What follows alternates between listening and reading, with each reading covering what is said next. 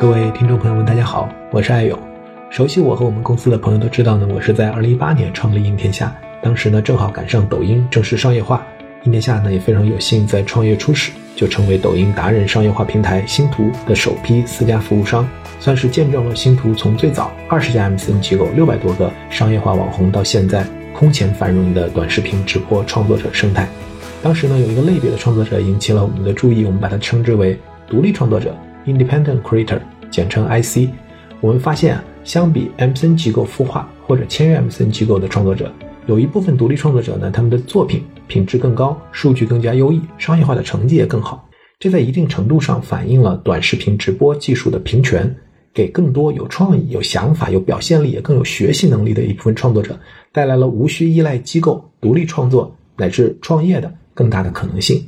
几年过去了。今年随着 ChatGPT 的爆火出圈，可以预见的 AIGC 对内容和营销行业会带来巨大的冲击。我们一方面观察到很多品牌主和 agency 都在考虑尽快通过 AI 技术实现内容生产、运营成本的降低；另外一方面，我们也看到很多的品牌操盘手和营销从业者正在通过使用 AIGC 技术去找到更高的业务杠杆机会，以及与更多跨界人才合作的新可能。类似前面提到的独立创作者 （Independent Creator），我们在这期节目里把这种新形态的营销从业者称为 Solo Marketer，也希望通过这个概念的提出，DTC Lab 可以持续观察和见证在新流量格局之外，新的技术环境对品牌营销、对 D2C 模式带来的变化。忽如一夜春风来，AIGC 浪潮已至，我们的 Marketer 们准备好了吗？大家不妨跟着我们从这期节目的对话开始更多的探讨吧。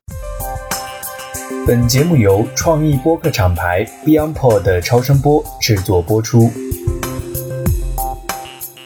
各位听众朋友，大家好，欢迎来到最新一期 DTC Lab。在最近这一段时间里面，AIGC 应该对整个产业吧，很多的产业，尤其是营销行业，会产生很大的触动。我们看到现在市场上很多的品牌方，包括 agency，其实都在去推出自己的这个 AI marketing 的这样的一个策略。所以今天呢，其实我们特别策划了一期节目，想来聊一聊 AIGC 对营销从业者、对品牌营销带来的一些变化。那今天呢也非常有意思，我们今天的两位嘉宾哈都是另外一档播客的主播，大圣和 Christina。那请他们两位各自先做个简单的自我介绍吧。大圣，Hello，大家好，我是游戏人有态度的主播大圣，同时呢也是一名游戏行业打工人。嗯，我们的内容呢可能更多偏向于游戏行业从业者呢分享一些行业的动态和观点。大家好，我是美剧狂人的主播 Christina，同时我也是一名跨界品牌营销的工作者，目前在和艾勇艾老师一起来合作做一些跨境出海的品牌项目，包括在 TikTok 上面是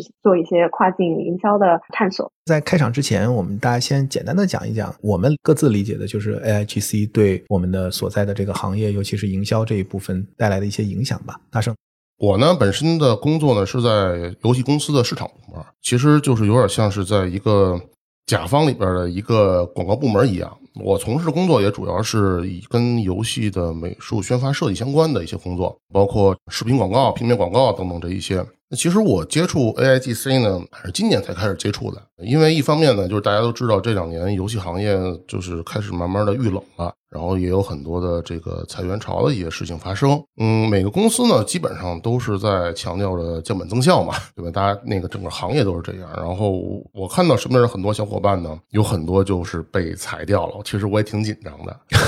对，嗯，所以就是当时想的是有没有什么一些新的可以让自己技能点增长的一些地方啊？然后这个时候呢，就看到了这个 AIGC。然后加上公司本身，包括整个行业吧，也是在大力的去推 AIGC 去辅助游戏的研发和美术设计工作，所以呢，我觉得这也是一个特别好的契机去接触这么一个方面的时候。我们今天的一个主题啊，就是聊对营销从业者的影响。嗯，Christina 在我们公司内部去做分享的时候，提出了一个我觉得很性感的概念，就是 Solo Marketer，就是说。利用这样的一些技术，能够对营销从业者赋能啊，提升个人的效率和这个团队的这样运营的一个杠杆率。那你觉得，就是大家现在担心的对从业者的传统的这些技能的替代会发生吗？或者说，在多快的程度上会发生？如果就从游戏行业我所了解的情况来讲，这个发生其实已经开始了。从招聘的一些 APP 和渠道上来看到，一些初级的美术岗位已经不再需要了。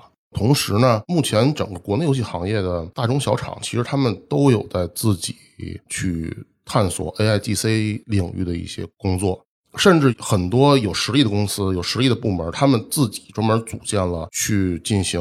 AI 模型计算的这块的团队。所以未来一两年的话，AIGC 在整个游戏行业的应用推广，慢慢的会加速。我就正好举一个自己的前段时间就经历的过一个实例吧。作为设计师来讲，有时候自己业余时间会接一些 freelancer 嘛。我就是在前段时间的时候，也是有一个朋友需要我帮忙。关键是这事儿特别特别着急，特别特别就是活儿紧任务重。而且呢，正常来讲的话，我一个人是干不了的。本来我是拒绝的，但是这个朋友呢就说了。关系特别好，关系特别好，不是费用也不行啊，费用都都还没提到费用，开玩笑，不，因为是这样，因为我觉得就是说，如果这件事情我不能拍着胸脯跟我的客户说这事儿我能给你搞定，那我是不会跟他先谈费用问题。嗯，所以我说，那你既然那么信任我，我先帮你试试看。而且当时我确实需要其他的一些小伙伴去辅助我，但是我问了之前合作过的小伙伴，他们都不在档期，现在就很尴尬，就只有我一个人。客户就说了，这事儿必须要让我来，然后也是多年的好朋友，而且他们关键时间很紧。正常来讲，如果我加上别人配合的话，以前传统的经验来讲，这个项这个活儿可能得需要，比如说五天一周，但是他只给我三天时间，然后我当时就特别头大，然后就硬着头皮开始做了。果不其然啊，做到一半的时候就发现卡壳了，关键需要他人协助的帮助的时候是没有人的，那个岗位是空的，怎么办？这时候我想要不要去让 AI GC 来协助我一下。那么我现在当时需要的什么呢？当时我主要是给这个朋友做一个游戏的视频广告。那么其中呢有一个大段的这个游戏的展现方式，它是需要在视频制作软件里边用这个软件专业的方式去模拟出一段游戏的 gameplay 的一个过程。但是这个来说，如果我要传统是按照我自己用动画软件去手 K 的话，第一会非常慢，第二会非常假。所以之前的经验就是说，我把这块的工作我给我另外一个朋友，他是去用代码的形式帮我写出来。当时他正好没有时间，我就求助了 Chat GPT。然后我在 Chat GPT 里边，我刚开始我也不会用，我也不知道该怎么提问，我就在 B 站上看了一些相关软件怎么去提问这个 Chat GPT，然后得到反馈，然后运用到实际的项目中，然后得到什么样的一个效果，这么一个教程。大概我看了两三遍之后，就大概知道该怎么问了。然后我就赶紧的把我这个需求梳理的很明确，提问给 Chat GPT，然后 Chat GPT 帮我完成了。这个过程非常神奇啊，他就是帮你写代码是吗？对他帮我写了代码。最关键的是，他给我了一个很大的惊喜，在于就是我知道这个我要的是什么，我也知道大概如果按照我传统的就流程来讲，它应该怎么去实现。但是 Chat GPT 它给我的方案是结果是我要的，但是过程比我的要先进的多，打开我的思路了。我我发现后来我看了他代码，发现哦，原来这个事儿可以这么办。就等于说，其实 Chat GPT 在这个方面的经验其实是远超于我用了这软件十多年的经验，让我还是很震撼的。那这个活儿做完以后，接下来你开始大量的用这些工具了吗？就是这样，就是最开始的时候，其实我对 AIGC 是否定的，是持怀疑态度的。但是后来没有办法，身边的人都在用，也都在去推这个事儿，然后我也就被迫着赶鸭子上架。但是这个项目的出现，让我彻底的推翻了以前的想法。我觉得它现在就现在每天我打开电脑，那第一件事打开我的工作软件，第二件事就是打开 ChatGPT，甚至它对我的工作流程都产生了很大的改变。比如说，我平时会订阅很多工具和插件，付费的，去帮助我优化和完善我在工作中的一些流程。但是这些工具，比如 After Effects 里边有很多非常强的这种视觉化的工具，它都设定好了，那我会去用它。但是呢，可能这些工具我只会用它百分之十的功能，但是我却要为它付百分之百的费用。但是有了 ChatGPT 之后，只要我明确了我最终我要的是什么，它能给我高度的定制化我需要的功能代码，那么我就不需要这些插件了。甚至 ChatGPT 还可以替我写出来这些能应用在这个专业软件里边的插件，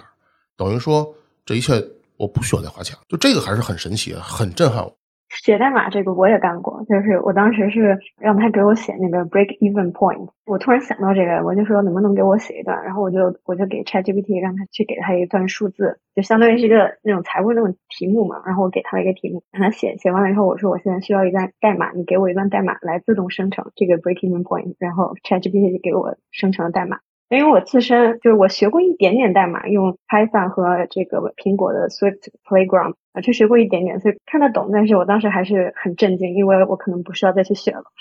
对，这个也是给我很震惊的地方，因为我那个 After Effects 软件，它的代码是 JavaScript。就是我不会写，但我能大概看懂它什么意思。但是这个流程和思路，如果你要是从零到能自己写的话，它需要一个很漫长的过程。Christina，我觉得你可以介绍一下你在怎么用 AIGC，用哪些工具，然后可以拿你现在在做的这个项目来给大家做个举例。其实我个人最先开始用 AIGC 啊，也是刚刚讲的写这个 break even point 这个代码，另外一个就是开始做一跟他进行简简单对话，做调研呐，做脑报啊，我甚至拿它来给小朋友写这种睡前故事。对，用的用的非常的广泛。然后后来我用 ChatGPT 做了一整个商业策划，从商业策划到营销策划，再到营销素材的 briefing，包括把 ChatGPT 和 Mid Journey 联系起来，直接去给我生成整个品牌的视觉以及品牌视觉的这个指导书，然后还有各种类型的视觉参考吧，都是拿 Mid Journey 和 ChatGPT 一起去生成的。那在这个过程当中，就是包括在后面我在实际的这个做海外独立站的调整当中，就会开始使用其他的 AI 工具，包括 Jasper AI。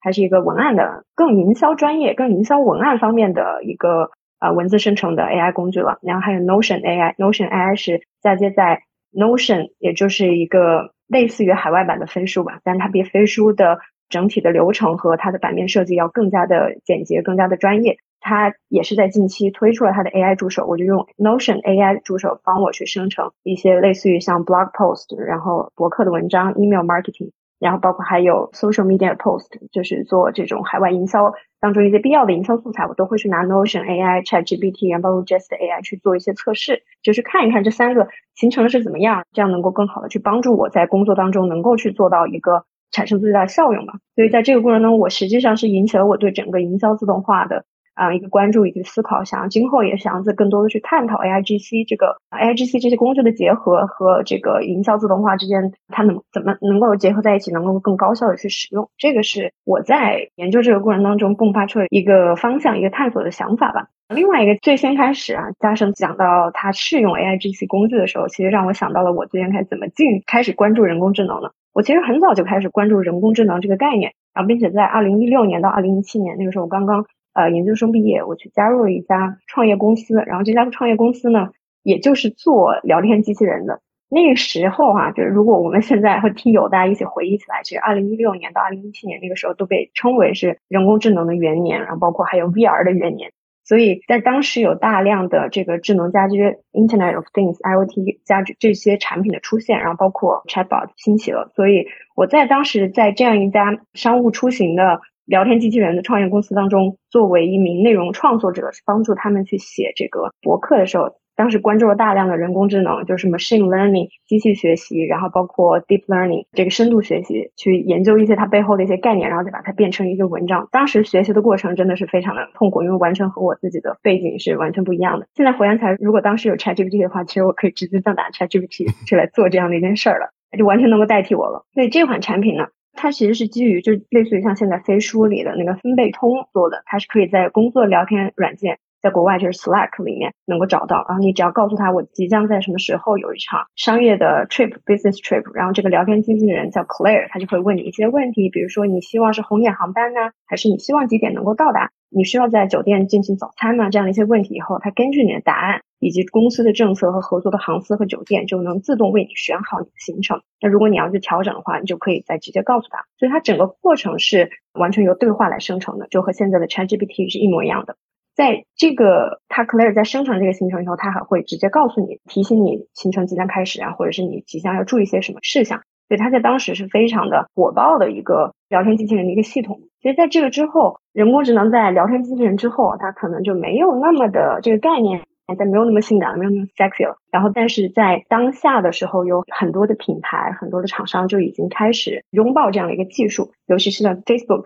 就给很多的品牌以及线下商户去提供 Chatbot 服务。其实我也是从这个地方开始，在后来我去做和其他品牌去做独立站的时候，我就会主动去学习，在这个 Chatbot 它是怎么去问问题的。其实那个时候问问题的方式还是你要人工去输入。我想起来我在 Clear 就是在商旅助手聊天机器人实习的时候，当时我们有一个非常大的一个工作。就是你得每天有一到一个小时到一点五个小时去训练这个 Clear 训练这个聊天机器人，你得跟他去对话，你得跟他去输入他的 bot，因为只有这样，他才能够在真实的环境下去运用，它能越来越准确，以及它反应都来越来越灵敏。那当时在 Facebook 上面，这样的 Chatbot 其实使用的也都是你作为品牌方，你去选那些问题，然后你去选择，它没有办法达到一个像现在 ChatGPT 这样比较流畅一个生成式的智能一个条件嘛。当时我记得特别清楚，就是 DTC 这个服装品牌 Everlane，它在 Facebook 上面以及它自己的 App 上面，它做了一个 Chatbot，就是一个聊天机器人，不仅可以去提供一些客服的服务啊，然后帮你去选你的 size，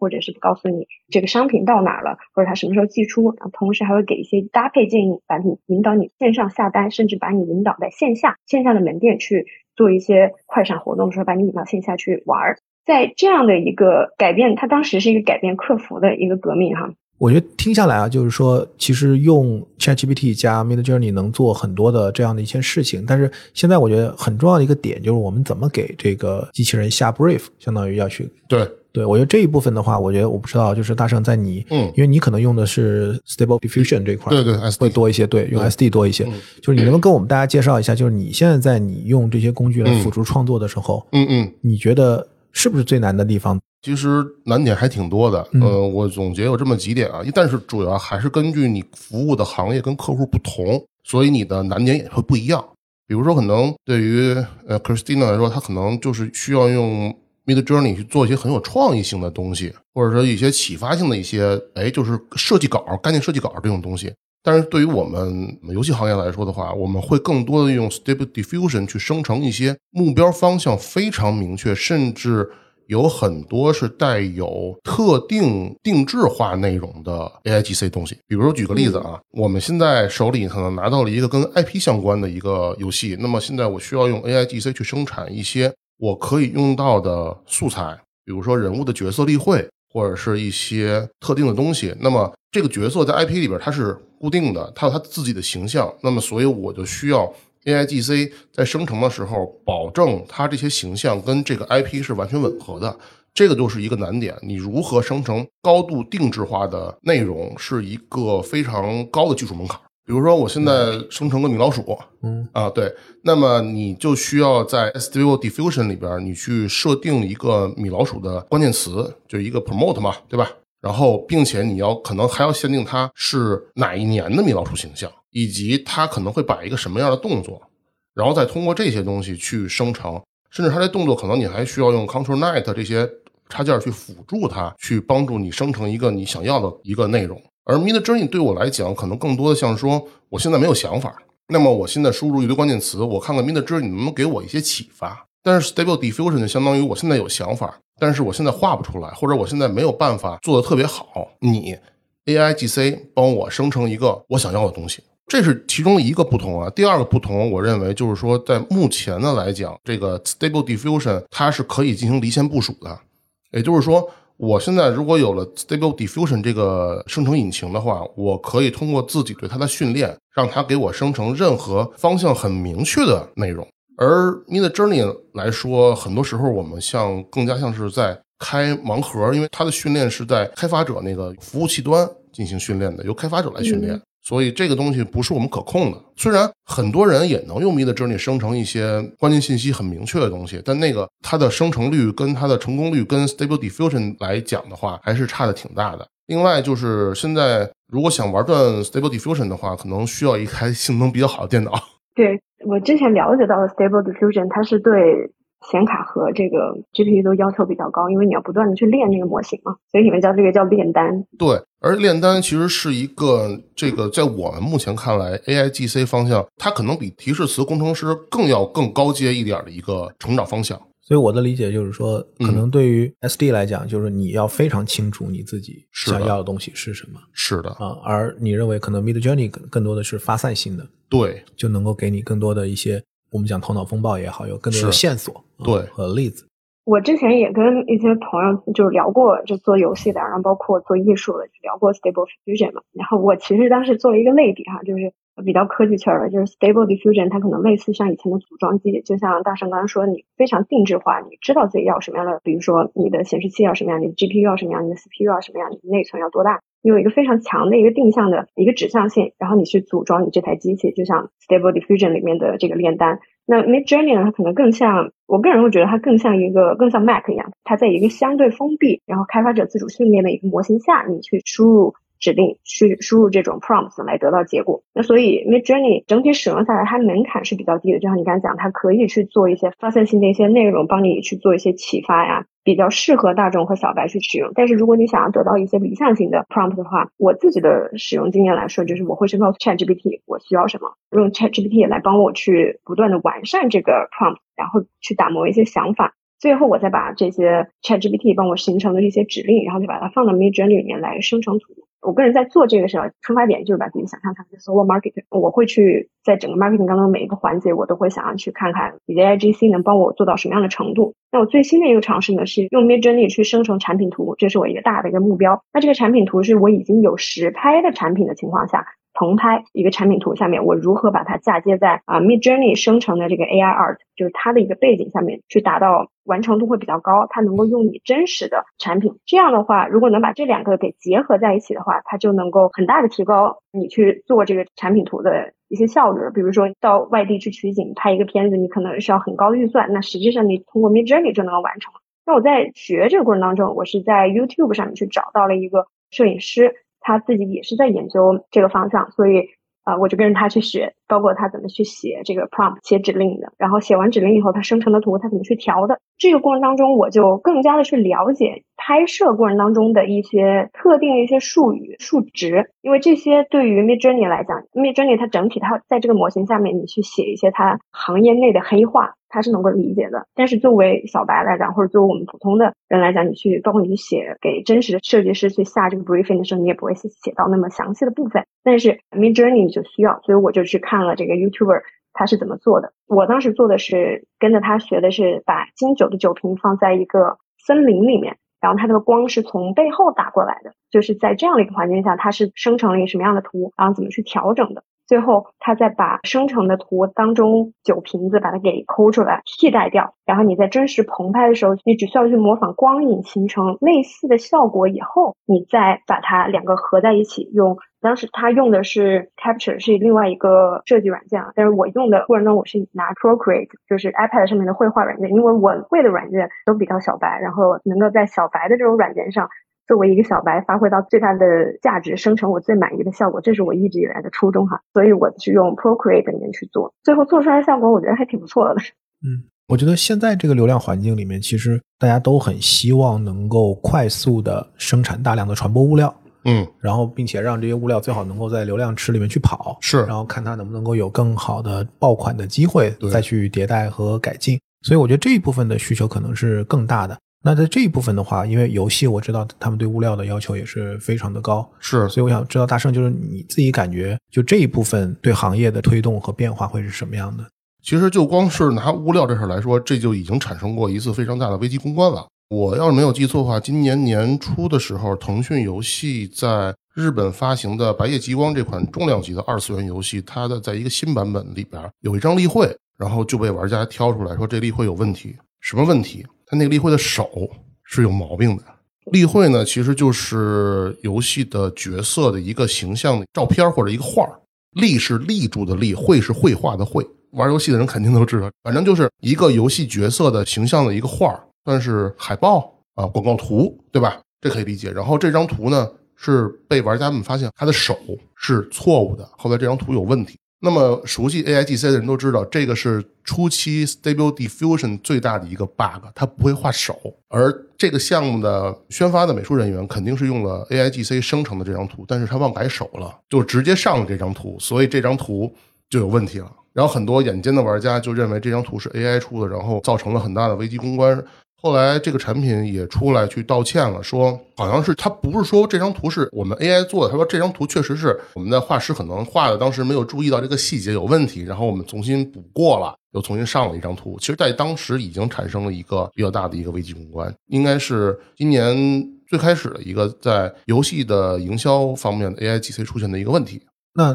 基于你说的，这是不可避免的嘛？就是说，其实大家你刚才讲的这个故事，就是相当于嗯不管是暗示还是明示，就是说，其实已经在用 AI 来去做这样是的，非常多，而且这重要吗？或者说，它到底是人做的还是机器做的？对这个事情，其实我跟很多朋友也讨论过，就是从到今天，我还在看很多朋友发给我的 AIGC 的一些图，现在我已经越来越看不出这个是人画的还是 AI 画的了，甚至说 AI 有时候画的，它画的很多细节，甚至要远超于人类的这个画工。但是我依然觉得，在我看来，我还是能觉得人画的东西会更有些灵魂吧。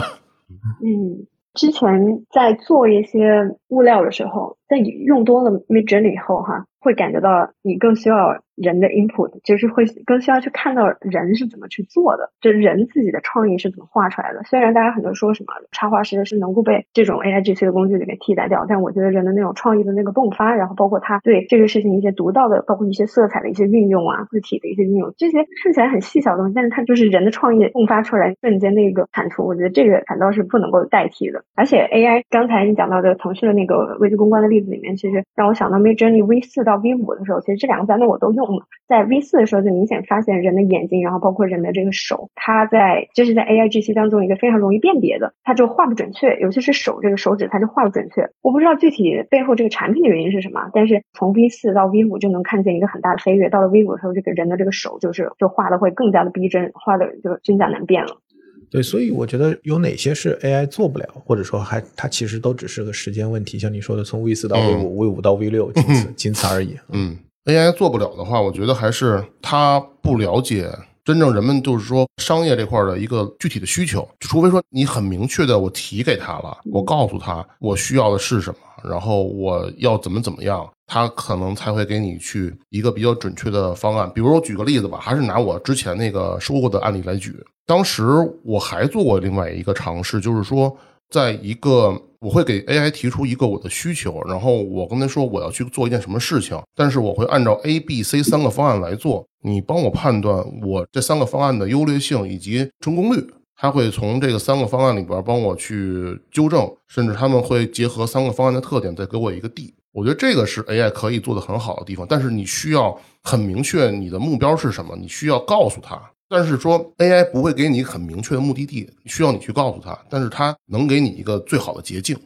就是我觉得整个科技的发展哈，因为我一直是在科技行业去做，我觉得整个科技的发展就是为了去解放人类，把人类从一些琐事当中给解放出来，能够更好的去专注发展自己的创意，去应用自己创业的这个能力。所以，就科技产品，他们能够让专业的人更专业，让不专业的人可以通过科技产品的辅助，也能够展现自己的创造力，能够开始去学习。那这个实际上，这个学习虽然我们的学习的这个速度和产出可能相比不一定那么快，也不一定那么好，但是学习的过程当中，你所越来越明确自己要什么，需要的人，你需要的这个事情的最终的成功的目的地是哪里？我觉得这个是非常重要的。而且随着整个 AI GC 的到来，我觉得这就是一个契机吧，能够让需要专业的人更专业，能专业人之间人的合作能够更高效、更专注。而且就像我刚才讲的，我是一个小白，我通过这些 AI 工具去学习了很多其他的专业上面的一些技能，能够降低一些学习门槛，但是它同时也拉高了整个专业的一个上限。我可以自主学习。但是它的上限会通过我去和更多的、更专业的人、更高效的合作，去达到更精准的产出和更高质量的一个产出。所以我觉得这个是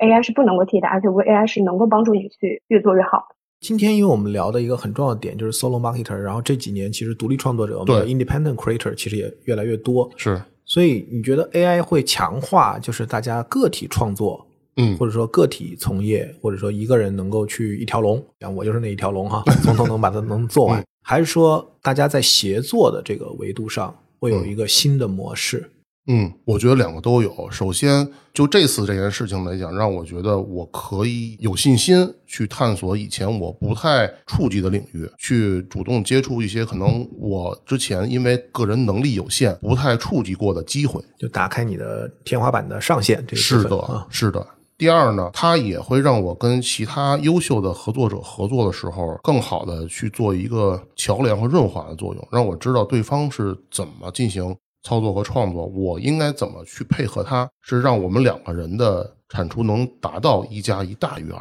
我觉得这个就很重要。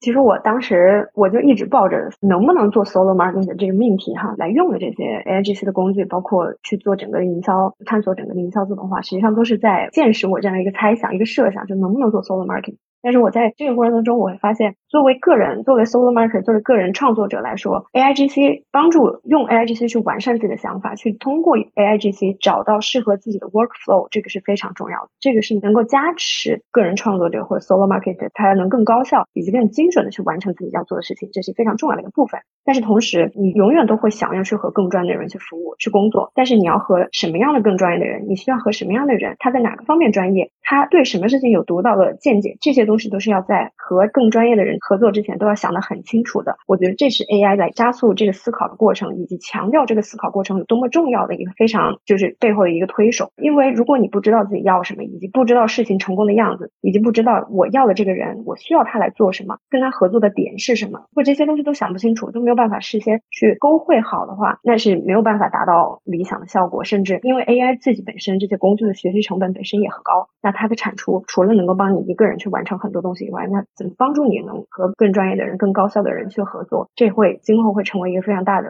我觉得是一个考核指标吧。就是对于 AI 使用者来说，这是一个考核指标。就比如，如果现在对于一个刚毕业的小朋友，因为我们现在大家很多人讲的“狼来了”的故事是说，这个低端岗位或者说初级工作都会被机器替代掉。是，那对于一个刚刚毕业的这样的一个新的从业者，嗯，你觉得它是一个很残酷的现实，还是一个很大的机会的时代？或者说，到底 AIGC 嗯对于一个企业或者在组织里的是高层、中层，嗯和这个基层，嗯，它的影响是什么样的？我觉得首先是这样，它的影响肯定是有滞后性的。对，最先感受到寒冬的肯定先是基层，但是基层的话可能会有一些有想法的、头脑比较灵活的一些从业者，他们就已经开始先动起来了。然后慢慢的呢，这个东西会影响到可能中层吧，中层会说，那现在就看看谁在用，就是如果可能不会用这个的，我们就可能会给它优化掉，优化掉啊，嗯这是也是非常常见的一个，这是已经在游戏行业里边是已经在这么做了，嗯对。OK，那么对于高层来说的话，高层其实他考虑的并不是要不要用 AI，而是用 AI 和用真人的成本是多少，谁更 ROI 的更好一点，对吧？我看前段时间蓝标不就是嗯，开掉了很多的什么，然后说要用 AI 来做嘛？对，其实我倒是觉得，因为我也是做这个游戏行业市场很多年，其实我觉得这两年裁人倒不认为是真的一定就说 AI 会取代很多岗位，甚至我不认为 AI 会取代就是很基层的这个甚至很初级的岗位，我也不这么认为。我觉得可能更多裁员是因为一些行业还有一些经营状况的问题导致的。但是你说，如果是刚毕业的新同学，那么他们在学习自己的职业技能方面，会不会因为 AI 有什么变化？那是肯定会有。比如说，可能我对某一个领域很感兴趣，那么我用了 AI，会让我在这个领域上学习的更快，成长的更快。但是就是说，如果我可能我不是很热衷于这个领域，那我用 AI 的话，对我的增长可能也就那么回事儿。在这个时代，学习和成长可能会更加的偏自主性、自驱性，所以这可能也是侧面的，就是说，过去我们这种填鸭式的教育，可能慢慢的不太适应 AI 时代的发展了。Christina，我也非常赞同，因为我自己有小朋友嘛。其实 AIGC 的这个发展，就是从去年年底开始，我跟我的家属，然后我们会聊很多关于未来小朋友的成长，他所面临的一个时代带来的一个改变，以及他的教育应该是怎么改变。所以我非常赞同你刚才讲的，可能我们过去的教育模式是需要去改的。那具体要怎么改？其实我没有想好啊，因为我觉得这个本身也不是我们一期节目或者是我们个体能够去想清楚或者是去解决的一个问题。但是确实，如何去提问，怎么提问，会成为一个越来越重要的一个命题、一个话题。就像前段时间我看麦肯锡的报道，他也讲到了对今年毕业毕业生的一个忠告吧，就是会讲今年毕业生他们会有多难。它里面讲了两个点，一个是 hard skill，一个是 soft skill，一个是硬实力，一个是软实力。在 AIGC 之前，可能大家更多的是硬实力。比如说，我举个非常确切的例子，就是你的文案写的多好，或者是你的 Photoshop 用的多好，你能够设计出多么符合我们需要的一张图，或者写出一个这样的类似的文案，这可能是 hard skill，这可能很重要。但是接下来 soft skill 会越来越重要，比如说 critical thinking，就是你的辩证性思路，你怎么去写 prompt，你怎么去提问。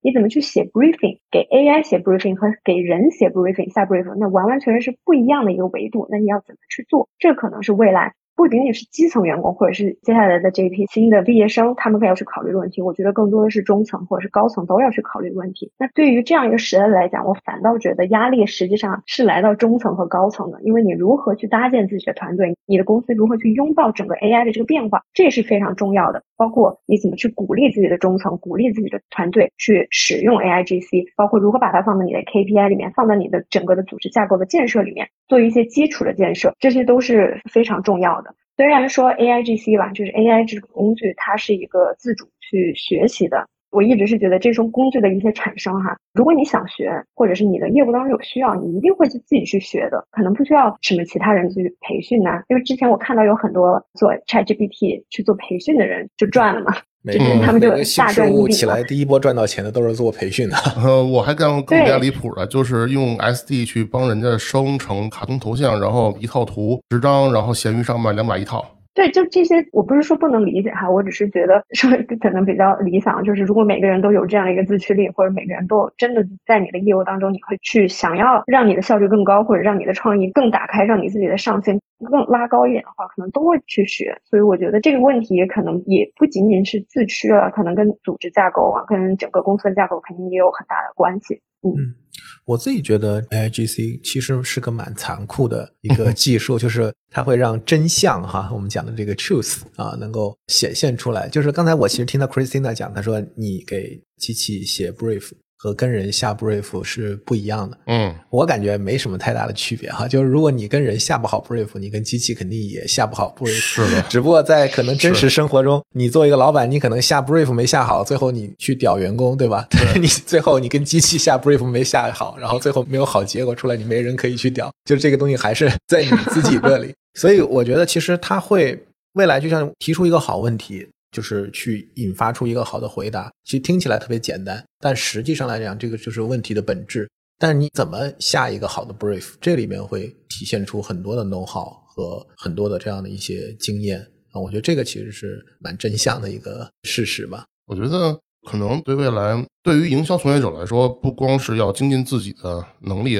可能也同时要对整个这个业务逻辑会更加的有想法，更加的有创意性吧。就不能仅仅是说，可能我 Photoshop 用的好，我文案写的好，像以前那样就能够吃遍天了。对，我觉得这个问题就出到一个比较底层的问题啊，就是在 AI 时代，嗯，呃，营销自动化，然后人工智能去加 buff，那我们作为 marketer，到底我们的价值在哪儿？反正对我来讲啊，我对我自己要求一直都是，我希望我做的现在这个项目能够不断的去挑战我的上限，打破我的天花板。一直去扩展我的疆域，扩展我的版图，去触及到一些以前我不太可能触及到的领域，这是我对我自己的要求。嗯，所以我觉得未来可能真正做得好的人也会向这个方向去努力吧。我觉得这个问题就让我想到了 solo marketer 这个概念哈，就是因为我自己来讲，不是说我愿意去做 solo marketer，而是我是觉得这个未来是一定是有可能性的。就是你自己做 solo market，你的上限，或者是你去扩展其他的疆域，都是在 solo market 这一个大的一个命题下面。不是说我只是把 marketing 这一件事情给做好，而是有更多的你会去探寻别的疆域。那我自己在做项目的时候，哈，就是从最先开始写这个商业计划书，看着 ChatGPT 写这商业计划书，那简直就是 nonstop，就思维涌动，你就觉得他写完了以后，这就是。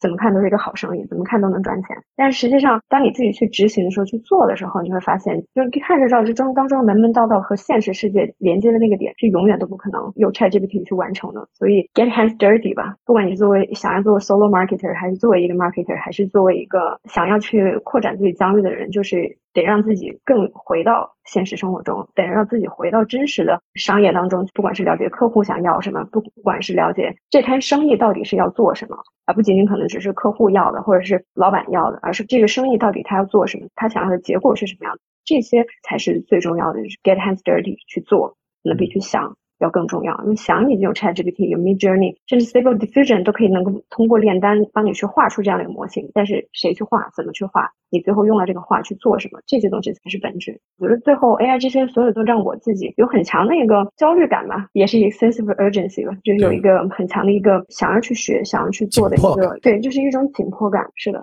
刚才听那个 Christina 说这块来讲，我突然想到之前跟一个其他的一个做设计的博客传台的时候，我提过一观点。我觉得一个做营销的人来讲，去帮助自己的客户定义问题，比帮助自己的客户解决问题更重要。因为有时候客户可能并不知道他自己想要什么，只是看到了别人也有，那么希望我也有。但实际上，你有了之后，对你好不好，有多好，你付出需要多大的成本，他并不知道整个这个过程。但是如果你要知道的话，你告诉他一个真相，他就觉得你是独一无二的，你很懂他。我特别同意，而且你在讲的时候，因为我们面对面嘛，我的感觉，你知道，我脑海里的想象就是，如果我是那个 AI，你在不断的给我发 prompt，我内心的 OS 就是，大哥，我不知道你想要什么，是这样的。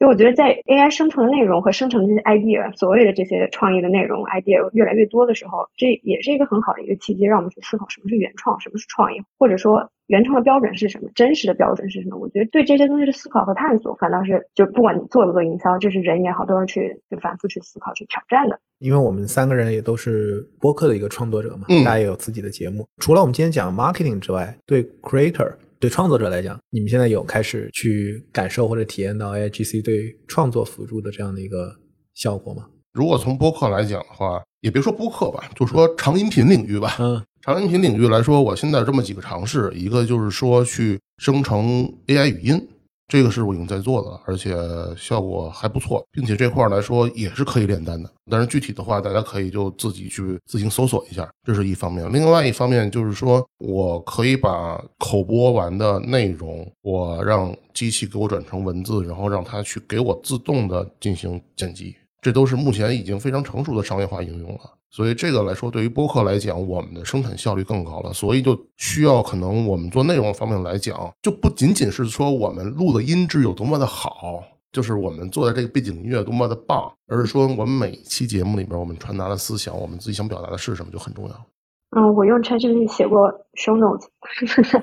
这是一个比较基本的一个，就是拿飞书妙计我们录的节目语音生成的文字，再把这个文字导到 ChatGPT 里面，然后用 ChatGPT 来写 show notes。但是在写的过程当中，我发现就是他写的就也是同样非常普通啊，他的完成度很高，可能八十分吧。但是剩下的二十分还是要自己去加成。那我觉得自己去加这个过程反倒是很有意思，因为你知道你机器的疆界呃那个它那个 limits 它那个边界在哪儿。然后另外一个就是我知道 OpenAI 也就是 ChatGPT 背后的这个开发公司，它的董事会的一员叫 Ray Hoffman，他同时也是 Greylock 风投公司的投资人嘛。他自己做了一档节目，一档播客节目，就是和 ChatGPT 一起做的，他的名字叫 Talking AI with AI。我有点想把这个也是今后在我们的美剧狂人当中去实践出来，跟 AI 去 ChatGPT 去聊一聊最新的美剧，看他们什么样的观点。我觉得今天其实我们聊了很多非常具体的，就是说包括 Mid Journey 怎么用，ST 怎么用啊，这样的一些对原来的这样的一个流程工作流里边不同角色的影响。但是我觉得大家也都知道，这个技术发展其实非常快。是。整个 AIGC 的这个风潮，其实也是一夜之间变成了一个主流的议题。虽然其实过去很多年大家都有去讨论哈，但是快速的这个主流化，所以我觉得包括 ChatGPT 还会发新的版本，很快，对吧？我想做一个简单的预测，请两位就是帮我们去做个简单的预测。如果到今年年底，你们设想一下，到今年年底的时候，嗯，你们会怎么用 AIGC 和现在有什么不同？以及你觉得你们在使用 AIGC 去做 marketer 的时候？个体价值的变化，我其实是这么想的，就是到了年底的时候，自己在 AIGC，就是首先我能够摸出一条比较完整的 workflow，在基于海外独立站的这个，不管是从邮件营销，就是营销的每个环节吧，能够达到一定的自动化，然后同时能够摸出一条我自己和 AI 这些工具合作的一个完整的 workflow，这是第一个。第二个就是我希望能有一个能找到一个小伙伴，最好是做设计了或者做 UI 的。能够一起去使用 AIGC 的这些工具，所以我觉得这个是相当于回顾了我们在聊的整个过程当中。第一，你要不要做 solo marketer，或者是你怎么去做；第二，就是你还要不要继续和人合作，以及 AI 能够代替什么样的工作。我觉得好像这个答案也已经 sums up 了。我始终还是觉得人的 input 还是最重要的。你跟另外一个小伙伴去合作的过程当中，实际上是能够迸发出更多其他的视角，然后在写整个 prompt、写这个指令当中会有不一样结果。想去。嗯，就是 calling out 呼叫宇宙当中另外一个灵魂嘛，就是在他可能也充分的去去用 IGC 这些工具，他可能也日常在研究 prompt 要怎么去写，去不停的去做测试，各种各样奇怪的 project 他都会去做。我希望能够遇到这样的人，我们大家一起去找到一个合作的点，一起去合作。就没有那么相信这个 AI 能变成一个另是你是吧？还是要找一个嗯真实的人。而且我觉得，就是我在和 AI 的这个过程当中哈，就是我能够更知道自己的 limits 在哪里。因为 AI 它看起来好像是全能的，但有时候又是无能的。人也是一样，你看起来自己好像觉得每一个领域我都能去做，但实际上又可能又觉得自己是无能的。就我觉得这每都有自己的 limit，其实是一样的。所以越来越更需要，不是说我不信任 AI，还是信任 AI，但是我可能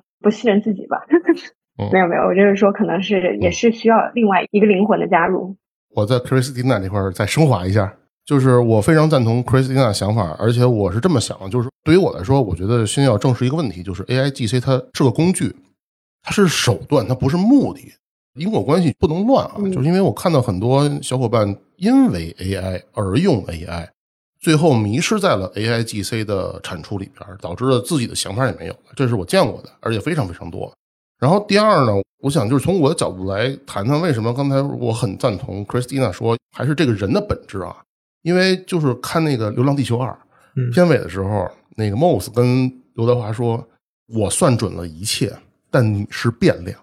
就是我们用 AI 可以算准我们所有的 ROI，对不对？但是，如果你要从一开始用 AI 算准了所有 ROI 的话，那你只是得到一个可确定的结果，但是这种感觉就像是没有惊喜。而我觉得，对于真正的营销人、创作者来讲，虽然我们结果也很重要，但是我更享受这个过程。而这个过程就是与人合作的这个变量。如果没有这个与人合作的变量的话，我们不仅在这过程之中感觉不到快乐，甚至可能也感受不到这个爆炸式增量的惊喜。就像说，我带一个冷库电脑上场，我能暴打对方没有问题，但是我体验不到我 carry 全场的快感，因为现在我们都知道，整个的市场可能趋向于一个偏饱和的状态，每一个行业的增量都是在放缓。那其实我觉得 AI 一方面在帮我们优化成本的时候，更加能让我们释放出来这个生产力，去与人探讨如何做出这个变量的事儿。我觉得这个很关键，这也是每一个营销人吧应该去考虑的问题。我觉得我们上一期节目其实是聊这个个人 IP 哈，其实我自己顺着这一期，因为我们也是聊的对 marketer 的影响啊，是它不仅更多的我们还是关注在对这个从业者，对于我们自己本身在去参与到品牌建设和营销传播的这样的一个群体当中，它都是跟人相关的。我觉得以前我们在讲品牌的时候，我们经常讲一个词叫差异化，嗯，对吧？就是讲它怎么能够去。有价值的差异化，能够区隔同类的竞争，避免自己的产品商品化。是，不管是在功效上，还是在品牌侧。对。那反过来，我觉得现在这个环境对于一个个体来讲，可能你也要考虑你自己个体的差异化，呃，到底是什么，对吧？因为我们可能就像今天，其实 Christina 也谈到，大圣也谈到，AI 会让我们很清楚的知道自己的天花板和限制，就我们的 limits 是什么。是。所以我们想找更好的人合作。其实也是希望知道自己的边界，或者说我们相互的比较优势和我们的差异，以及我们使用 AI 的差异，对是什么样的？因为只有这样的话，大家才有动力，或者说也有诉求，就是大家一起协作，能创造更大的一个效果，能超越自己个体跟 AI 互动带来的这样的一个产出。因为我觉得人与人的合作才能真正做到一加一大于二。跟 AI 做到只是一加一等于二。OK，那今天也非常感谢。我觉得 AI GC 这个话题其实才刚开始，是，所以我觉得我们几位主播，相信你们在自己的节目或者自己的工作当中也会持续的去关注这个话题，并且会不断的学习和应用。我也希望后面我们还有机会能够再回来。好，在不同的阶段，我们再来看一看这个产业发生的一些变化，以及看看我们有没有一些观点会被修正。好的，好的。好，那今天谢谢 Christina 在上海，然后大圣在北京，我们远程的连线。下次再见，再见，拜拜，谢谢，拜拜。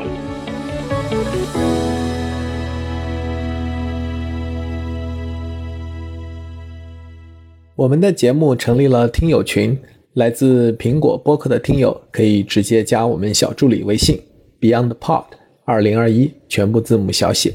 Beyond Pod 二零二一。小宇宙听友可以去节目 Show Notes 或者评论区置顶留言，找到入群方式。欢迎在听友群里与我们互动交流。